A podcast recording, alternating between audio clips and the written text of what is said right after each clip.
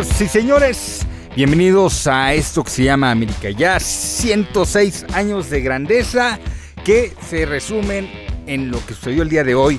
Hoy América, pues para festejarlo como debe de ser, una cosa bonita, pues se regaló una goleada 6 a 1, 1 a 6, como ustedes lo quieran leer. Si esto no es predestinado para lo que estamos todos los americanistas pensando, entonces no sé qué chingados. O sea, sinceramente, hay que estar contentos no solamente la goleada, es cómo se dio. O sea, fueron seis, pero Sendejas falló dos clarísimas, pero además hubo otras manifestaciones de gol que eran prácticamente cantadas. El gol fue un rebote, claro, también por ahí hubo otro rebote que casi clavan el segundo ellos. Pero América está para ser el campeón del fútbol mexicano, para volver a ser ese equipo que todo mundo soñamos. Pero a ver, empecemos por partes. Hoy se cumple un aniversario más de la América. También es el Día de la Raza. Lo siento, López Obrador. Es el Día de la Raza. Te llegas, así yo lo conozco desde chico. Y básicamente es un día muy especial para todos los americanistas donde los nuevos se empapan de historia, donde los viejos recordamos a lo mejor buenas cosas del equipo y donde también los propios jugadores se entusiasman y se envuelven en esa historia a la que pertenecen y algo que nos llena de mucha emoción a lo largo de este día, ahora que están las redes sociales. Como sabrán, yo soy muy activo en Twitter y de repente el escuchar y ver que cada uno de los jugadores les haya ido bien, hayan sido multicampeones o no, pero la emoción que sienten de poner una foto de ellos portando el uniforme de la América te da a entender que perfectamente no importa qué es lo que suceda con ellos, entienden de qué se trata este equipo, ¿no? Entienden que va más allá de cualquier cosa que se pueda explicar. En las estadísticas, el América comenzó a ser grande 30 años después de su existencia, donde ganó el primer título. Y se hizo mucho más grande en la década de los 80. Ahí es donde se hizo el mandón del fútbol mexicano, se acabó. Porque más allá de que en títulos todavía lo superaba el cuadro de las chicas, pues todavía eh, ya se veía de inmediato el arrastre que tenía, la influencia con la que movía a todo el fútbol mexicano, más allá de los títulos. Por ahí incluso algún babas decía que no tenían identidad del América, es el equipo con más identidad del fútbol mexicano. Y que además, para no ser simplemente icones, lo demuestra con números, porque si bien todavía en títulos pueden acercarse por ahí algunos, la realidad de todo esto es de que más allá de los títulos, tú ponte a ver el desarrollo del fútbol mexicano, la historia del fútbol mexicano y el equipo con mejor porcentaje históricamente es el América, el equipo que más victorias tiene es el América, el equipo que más veces ha sido primer lugar en el campeonato en la temporada regular en todos los torneos que se han registrado es el América. El equipo que más goles lleva es el América. El que ha estado en liguillas de manera constante es el América. Así es que no hay forma de debatir en cuanto a números, en cuanto a lo deportivo, su grandeza. Y después viene todo lo demás. Viene esta mística en la que también hace que se potencie el equipo y cada uno de los jugadores. Y yo no sé cómo lo logró Tan Ortiz, porque fue uno de esos jugadores que si bien muchos recordamos con cierto cariño que le regaló el descenso al Necaxa, la realidad de todo esto es que no es de los más recordados, ni siquiera de los que puedas encontrar en una pancarta con los jugadores que de repente llevan las barras. No ha sido así y sin embargo entendió perfectamente de qué se trataba el América. Jugó junto al señor Cuauhtémoc Blanco, ustedes me dirán si no de alguna manera eso lo pudo haber permeado, lo pudo haber empapado de lo que es el americanismo. Eh, vamos, ahorita es Memo Ochoa, pero eh, Blanco había sido el último gran americanista que teníamos. Y sin embargo, este, se supo mover, supo qué equipo está y sabe imprimirle esa mística a esos jugadores. ¿Y qué crees? Este América, si algo entusiasma es su generosidad. Hay jugadores de gran calidad, por supuesto. Se armó un trabuco para este torneo, pero lo ideal era la generosidad. Y esos primeros partidos de la Copa Internacional, en donde por ahí se midió equipos como el City, como el Chelsea y un desconocido Real Madrid, en donde saca dos derrotas ahí apenas ajustadas y empata con el Madrid, pues te dejan ver de que el América se supo el clase de equipo que traía. Y todos los jugadores se vieron en esa plataforma en donde todo el mundo volteó a ver al equipo y ahí estamos instalados en este momento. Lo siento por Puebla, porque este Puebla le dio un baile a las Chivas el fin de semana, mereció eh, legítimamente pasar a este partido, pero se topó con una versión de la América que no hay equipo, llámese Rayados, llámese Santos, yo creo que Santos y Pachuca tal vez podrían acercarse mucho, pero de ahí en fuera nadie más le puede contestar a este América. Y se topó con eso, y con esto se festejan los 106 años de grandeza del América con un marcador de 1-0. 1-0, 1-6, como ustedes lo quieran ver. El chiste es de que hoy se regala una goleada al América. Creo que es el único equipo en el mundo que puede hacer este tipo de manifestaciones cuando te toca partido oficial, partido de matar o morir, y lo logra. Entonces, eh, fue una exhibición bastante redonda. Caer en los goles me parece que hay que nada más detenernos rápido. Fueron golazos la mayoría y sobre todo en la cuestión de asociación, de atreverse, de ir por el partido. El gol de Puebla fue un rebote, todos lo vimos. Eh, Sendejas ya había fallado uno clarísimo al minuto 3, que en lugar de rematarla de primera o con fuerza se deja ir. Eh, Sendejas no anda muy fino en los últimos juegos, hay que decirlo. Vamos, se mueve bien el chico, pero no anda bien en la definición. Hoy lo demostró otra vez y entonces Puebla se va adelante. De inmediato comienzan los fantasmas. Pero me parece que la lección que aprendió el Tan Ortiz la, vez anterior, que lo han aprendido los técnicos triunfadores, incluso Miguel Herrera, no pudo haber logrado el campeonato si no aprende esta gran lección en liguilla, que es que América, cuando llegas a liguilla lo tienes que soltar. Sí, probablemente en el campeonato, por puntos, por lo que tú me digas, por descansar jugadores, de repente digas, eh, sabes que hay que amarrarnos un poco. Pero en liguilla, suéltalos. Suéltalos porque más allá de que tienes enfrente rivales serios, más allá que tienes eh, enfrente normalmente rivales que no llegan por casualidad a las finales, más allá de eso, cuando son golpes de matar o morir, cuando es un tiroteo, América tendrá que salir bien librado normalmente de eso. Es la mejor apuesta que tú puedes hacer cuando tú traes al cuadro de Cuapa en guillas. Y eso es lo que hace el Tan. Lo suelta, siguen atacando tal cual como venían atacando. América había dominado el partido, incluso hasta en el gol del Puebla. Y lo soltó. Atacar, atacar, atacar. ¿Por qué? Porque si volvemos a esa formulita que han empleado eh, los directores técnicos pasados, de bueno, no nos vamos a volver locos, tenemos otro partido, ahí lo vamos a sacar. Y no forzas la máquina y de repente dice los jugadores, bueno, ya nos en el primero, amárrate tantito para que no nos anote en el segundo, que normalmente terminaba cayéndonos. En ese momento América perdía su esencia. América perdía lo que lo hace distinto a todo el fútbol mexicano, que es ser un animal de liguillas, ser una bestia.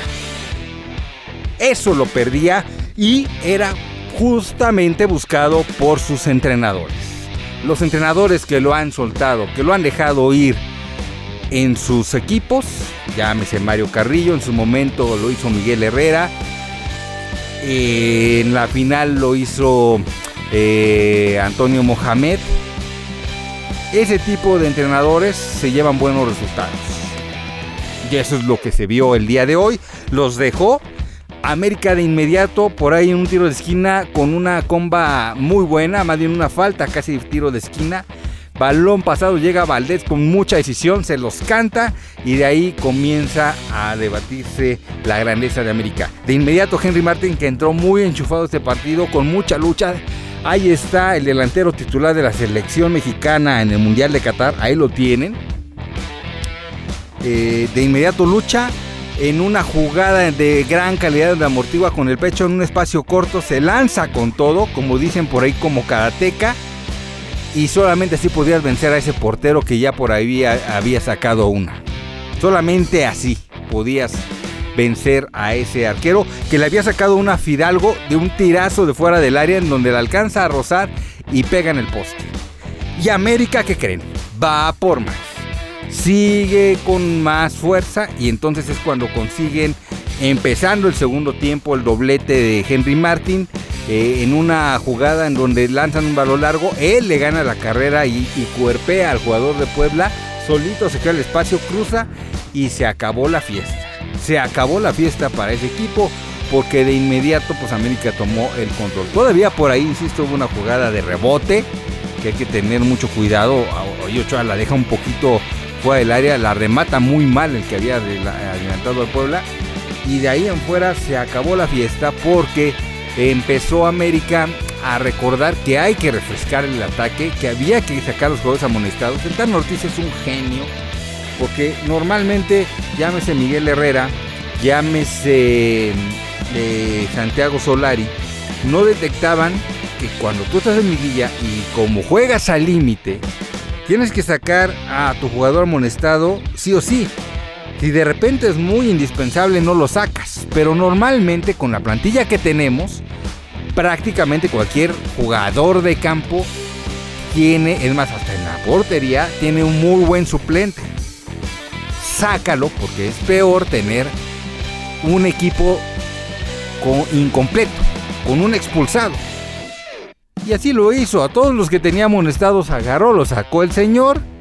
Y San se acabó. Ahí volvió a tener la hecatombe Puebla. Por ahí Roger Martínez también tuvo una jugada de, que falló. Pero después, pues vino lo natural. Vino un rebote por ahí. Vino eh, Viña cerrando el partido. Prácticamente eh, Brian Rodríguez, un balón similar al que le ponen a Henry Martin, se va solo con una velocidad, y lo dije yo en redes sociales, y perdón el sacrilegio, me recordó al Piojo López, sobre todo en esa jugada final ante los Tecos, que así, con pura velocidad, se lleva a todos los defensas, termina pegándole tres dedos y pone el marcador en el 5. Y para poner el 106 aniversario, el sexto gol, una jugada de los charrúas, Brian Rodríguez se la pasa a, este cabecita, el cabecita se la regresa a Viñas, Viñas se la pasa al cabecita a profundidad, el cabecita pudiendo tirar, que era el único de los delanteros que no había logrado nada en el ataque, le pega de tres dedos, le pone el pase a Viñas y este simplemente la cachetea, incontestable, bien generosos cada uno de los jugadores y eso llena de orgullo. Todos son generosos porque saben que el que brilla es el América, no brilla uno de ellos. Claro, de repente te encuentras con jugadores destacados, pero la mayoría están viendo que el compañero sobresalga porque si se logra el título, todos evidentemente, todos evidentemente serán reconocidos. Por eso lo hemos dicho, más allá de, de lo que pudiéramos estar de acuerdo, los jugadores ahorita ya están en modo liguilla, el técnico está en modo liguilla, falta, y yo creo que ya estamos ahí, la afición que esté en modo liguilla. El modo liguilla implica que todos los que están en el América cuando levanten la copa todos van a ser valiosos y ya basta de putear y va a ser, no, es que este, no nos caigamos, no caigamos en esas provocaciones de ser un equipo chico como afición. Simple y sencillamente vamos a acompañar a este equipo que nos está dando toda la confianza para que tengamos la número 14 y hay que irnos con todo. A ver, ojo, el partido parece ya estar definido, la eliminatoria parece ya estar definida, parece que ya estamos en semifinales era importante dar este primer paso porque en este primer paso, por un exceso de confianza, se había estado fallando. Pero me parece que ya estamos, eh, debemos de enfocarnos en seguir mejorando. ¿Habría que descansar jugadores? No, no le muevas. Yo estoy seguro que el Tan Ortiz les va a decir, que descansen. Si hay alguno lesionado o que de repente no nos esté dando, podría hacer una modificación. Pero en general volver a abrir en el Azteca si puedes empezar goleando sería lo ideal. Si puedes anotar un par de goles para que Puebla también se calme y no empiecen a, forzar jugadas, a hacer ríspidos que te lesionen a alguien, sería lo ideal. Y ya después, eh, pasado ese periodo, entonces sí, ya metes a los jugadores que normalmente no tienen muchos minutos para que también vayan entrando en esa dinámica tal y como se vio al final de este encuentro. A mí me pareció exacto que tal y como lo hizo en toda la campaña, al principio por necesidad y después me parece por sistema, el Tan Ortiz no era de que, bueno, voy a meter un jugador para ajustar. No, normalmente toda la campaña, cuando era hora de cambios, metía tres. Y ya sabíamos quiénes eran nuestros tres. Aquino el primer cambio, Jonathan o Aquino era el primer cambio siempre, por ahí metías a, Brian Rodríguez, por ahí metías a Roger Martínez y ya de último Viñas. Normalmente así fue como se movió el Tan Ortiz y si se fijan, todos cambios para mejorar. Si de repente había que mover algo en defensa porque si te lesionaba algo, pues lo hacías. Pero en general, los cambios que hace Tan Ortiz es para refrescar el área. Eso se vio el día de hoy esos cambios marcaron dos goles más para finiquitar la eliminatoria completamente y eso es lo que esperamos de este América que siga arrasando.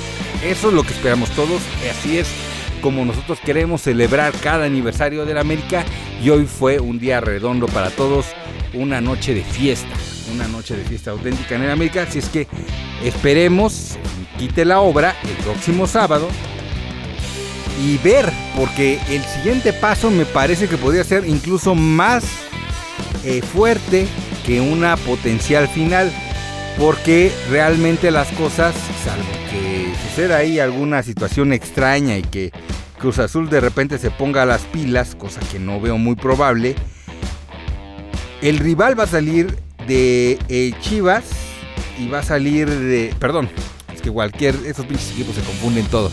Va a salir el Tigres y va a salir el Cruz Azul. De ahí va a salir. Perdón, vuelvo, se confunden esos pinches equipos. A ver, va a salir, si Cruz Azul hace ahí alguna diablura, sería ante él, seguramente. Pero si no, lo que ocurriría es de que el normal, el natural rival que tendría que salir, igual este, Santos hace lo mismo y todo lo demás, tendría que salir del encuentro entre Pachuca y Tigres.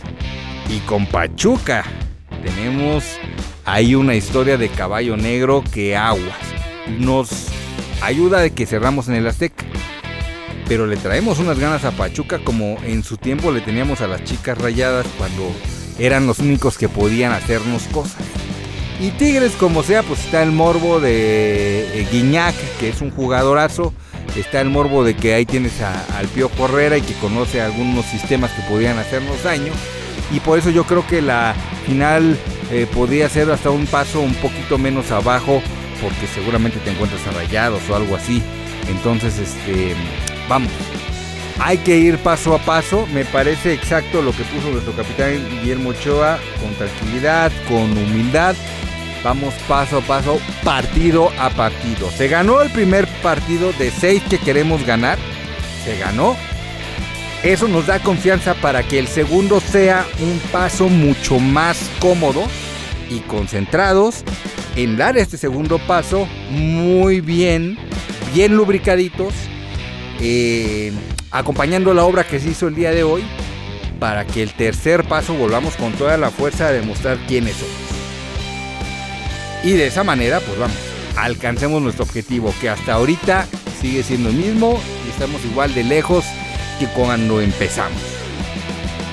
Pero, en este momento somos el super líder América, el mandón del fútbol mexicano, se goleó a un equipo serio, no de muchos alcances, pero serio, y vamos por la 14. Felicidades americanistas, felicidades a todo el club, felicidades a toda la gente. Santiago Baños, felicidades. A todos los que componen el América, porque todos, absolutamente todos, con simpatías mayores o menores, somos parte de este equipo y somos parte de estos 106 años de grandeza. De verdad, qué emoción ver a todos los jugadores que pasaron por el América estar tan emocionados como nosotros, los aficionados, de pertenecer a esta gran familia. Felices 106 años, América. Bien regalado.